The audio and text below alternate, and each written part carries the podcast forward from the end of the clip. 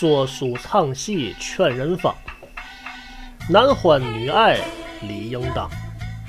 男神重在莫缺德，女神重在别受伤。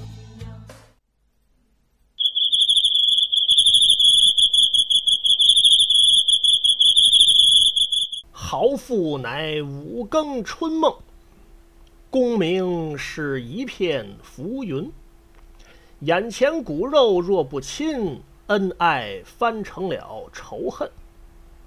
莫把金家掏尽，休让玉锁缠身。清心寡欲脱凡尘，做个潇洒快乐人。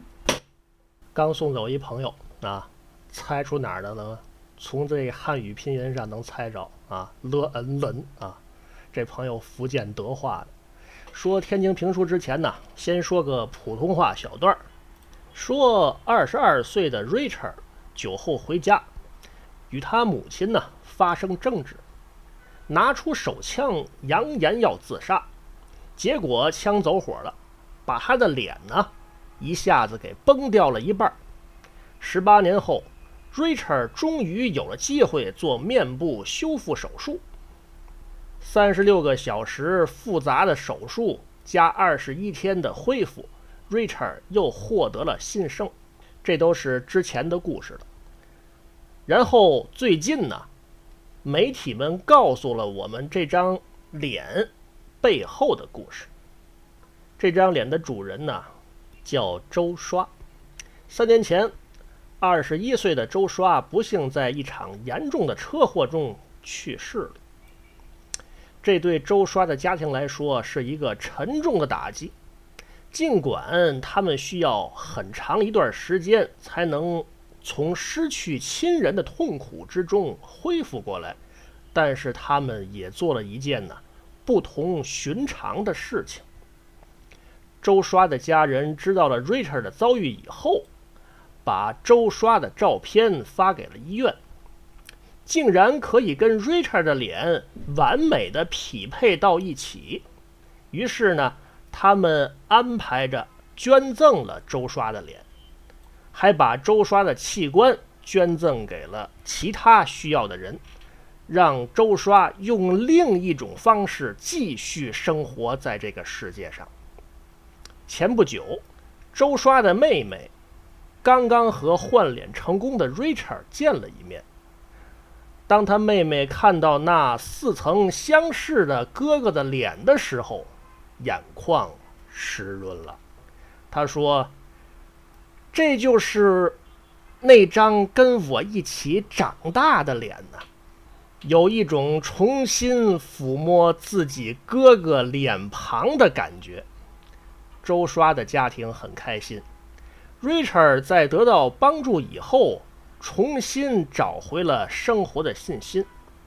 对于周刷的家庭来说，虽然他们失去了心爱的儿子和哥哥，但是他们在 Richard 身上看到了熟悉的面庞，在更多人身上看到了周刷的生命延续。这段。普通话小段啊，是个新闻稿子啊。呃，用心的人呢，搜一搜能看见图啊。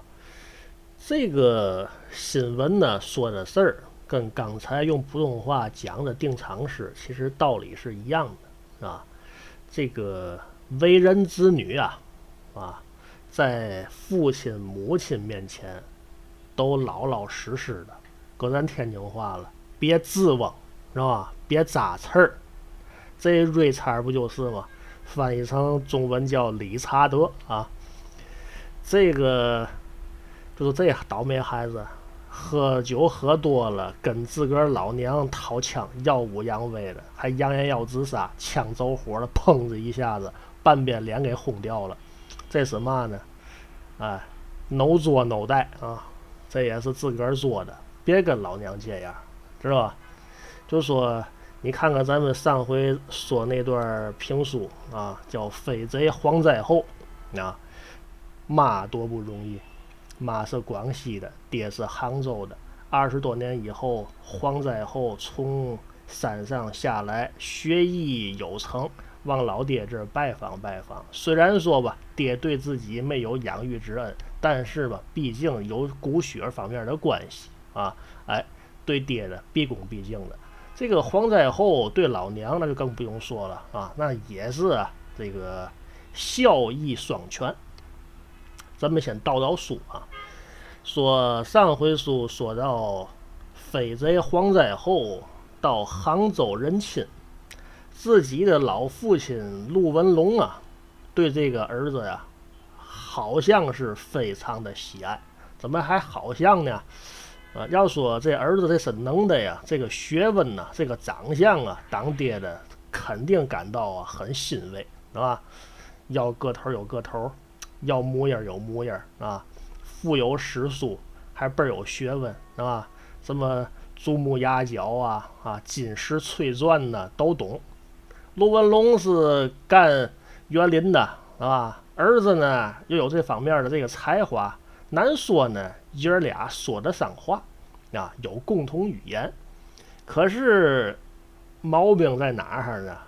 这个二十多年没见的这个私生儿子黄灾后啊，是匪贼，哎，这就让这个爷儿俩呀产生了离析了。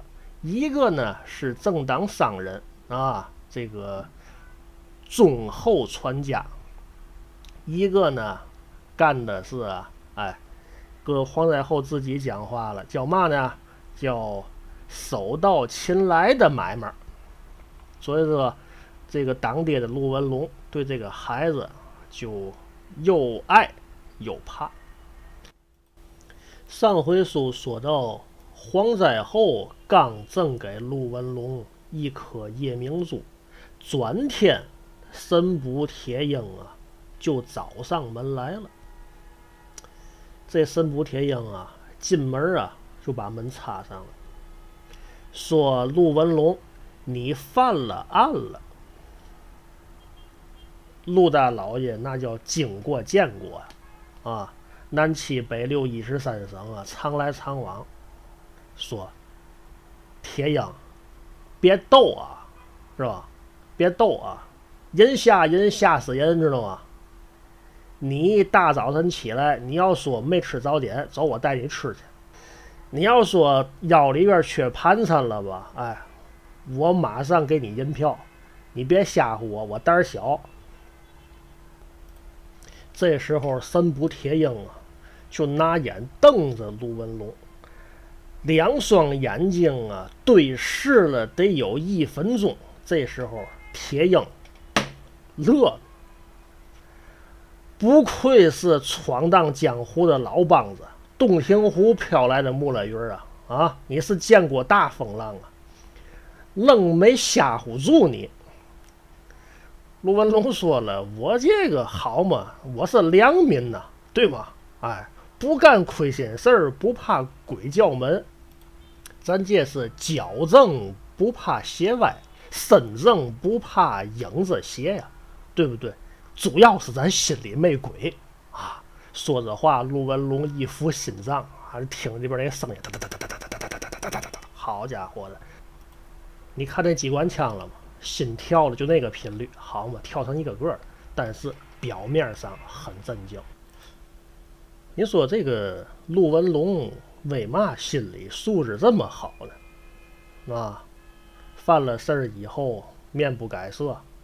但是心跳啊，面不改色，但是心跳，但是就这个也很不容易了，情商很高啊。为什么心理素质这么好？因为这些年呐，铁鹰啊，官面啊，没少用这手咋呼他啊。嗯，怎么的？铁鹰一一没有这个办案经费了啊，咱找陆文龙吧，好嘛，陆大爷那那个家底儿对吧？啊，年轻的时候，哎，陆文龙，犯嘛难了？我没有，没有，没有能找你吗？告诉你，我们掌握你大量材料，自个儿想啊，想好了，这算坦白从宽；想不好，抗拒，我可就从严了啊！啊，这么一吓唬，陆文龙年轻的时候没少往外掏银子啊。这回呢还使这手啊，还使这手，所以说陆文龙躲过一劫。进来吧，啊，老陆，我这一到杭州，我就想你啊，我我知道，我知道，你想我们家饭啊。陆文龙把铁鹰啊让进自个儿的这个书房，吩咐人陆谦倒茶水，啊，吃了吗，老铁？啊，吃了，吃了，吃了。您从北京往我这个杭州，到底是干嘛来了？是公干呢，还是说你跟我有私交，找我有私事儿？铁鹰说了，我呀上回跟你说一回了，是吧？说是最近呢出来个飞贼，黄灾后，我是一路啊我跟着他，是吧？一路跟着他来到了杭州，是吧？难说我这个这个腿脚啊。我师傅是甲马代宗啊，往上倒吧，甲马代宗的再传弟子，是吧？我这个腿脚够快了，但是呢嘛，我就这么倒黄灾后啊，愣把人给跟丢了，说出来都丢人呢。卢文龙说了，这个黄灾后，我总听你念叨啊，有这么厉害吗？好嘛，有这么厉害吗？我跟你这么说吧，现在京城啊，达官贵人啊，不怕陈金南，怕黄灾后。陈金南闹来闹去的，总归啊是小泥鳅翻不起大风浪来。可是这个黄灾后，他贼不走空，拿的那个东西吧，还都是大官的。这个招完了贼的大官，丢了东西吧，还不敢撵于。说的话，老哥俩相对一笑。陆文龙说：“哎，也是，那现在这反腐力度，反正也够大的。就是啊，所以说嘛，现在这帮大官啊，怕黄灾后。你说丢点啊，珠宝翠钻、金银首饰倒没嘛，就怕呀，有些个啊，这个白纸黑字的。”啊，账本丢了，这不这不落人口实吗？哎，也是也是这个道理。要这么说，这个黄灾后还不算是个坏人哈。铁鹰说：“其实啊，我追那么些年黄灾后啊，我也是无缘一见。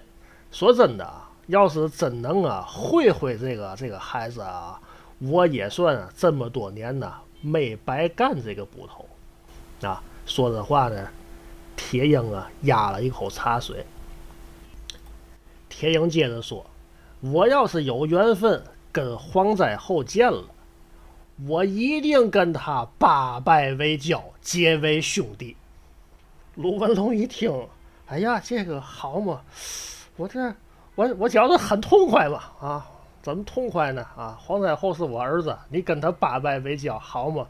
啊，不行，当中我长了一辈儿啊，但是这话不能往外说啊。但是卢文龙听完这番话，心里边很美啊，说这回老铁你往我这儿来，准是有事儿吧？有嘛事儿你就说啊，能办的我给你办，不能办的我想方设法也给你帮这个忙，你看行吗？那铁鹰一拍桌子，呵，够板，太板槽了啊！陆文龙说：“你说你呀，祖宗八辈儿都是京城人士，是吧？北京的这个神捕怎么张嘴闭嘴都天津话呢？”神捕说：“借你做你妈外行了吧？天津九河下哨那是北京的门户，是吧？京津冀一同发展嘛。再者说了。”我去哪哈儿不得往塘沽坐船来嘛，对不对？总去塘沽一来二去的，这不啊都天津话了。那个陆文龙说：“你呀说天津话呀，我听不太懂啊，因为你有点吐字不真。”铁英说：“你妈真兔子，别逗了啊！不天津话听不懂吗？我给你呀用这个我们老家话来说一下这个案情是怎么回事儿。”我求你给我帮帮忙。卢文龙说：“那你说吧，听着啊。说在山东聊城有这么一家儿书香门第、官宦世家，家里边啊有一个大公子。这个公子姓苏，号称是东郭名士、风流人物。这一天，苏的公子到一个姑娘家，也是官宦，他叠纸弹窗，宽开了门户。转天，山东的捕头发现两个年轻男女双双殒命，苏大公子死了。这家大户人家的小姐也死了，不但两人殒命，还丢了一件传家之宝，是什么呢？丢了一颗珠子。哦，丢了一颗珠子。你知道这个珠子是什么珠子吗？你要说珠子吧，这么些年我干园林倒是见过不少。弄不好是夜明珠，对，就是夜明珠。那个那个谁，铁英，你先你先别说了，喝口水，咽咽咽咽，喝口水。我听你说话的口风不错呀，我问您一句，我多说一句，山东那个捕头。跟你陈述这番话的时候，是你亲耳听见呢，还是由你们那个衙门里边的师爷向你转述的呀？田英说了，呃，倒是有师爷向我转述的啊，我又给你学了一遍。那我冒昧的问一句，向你转述的这位师爷是不是姓刘啊？哎。你怎么连这都知道呢？啊，我我怎么也都知道？我也没少在天津待，知道吧？说事儿吧。天英说就是这个一件案子，两条人命，而且一男一女，啊，都是两个官宦之家。重要的是还丢了一件传家之宝夜明珠。你说这个男子，山东？回到北京，那北京得我查吧，啊，查来查去，查来查去，只有黄灾后有这个道行。但是呢，咱有嘛说嘛，嗯，这帮底下办案的人啊，也是让上边逼急了，是吧？逼急了，你说就黄灾后能耐大吧？就往黄灾后身上推吧。我为嘛敢说这个话？卢文龙说：“你为嘛敢说这个话？”铁英说：“我办案这么多年，跟黄灾后打那么些年的交道，黄灾后身上除了一举就没有命案。”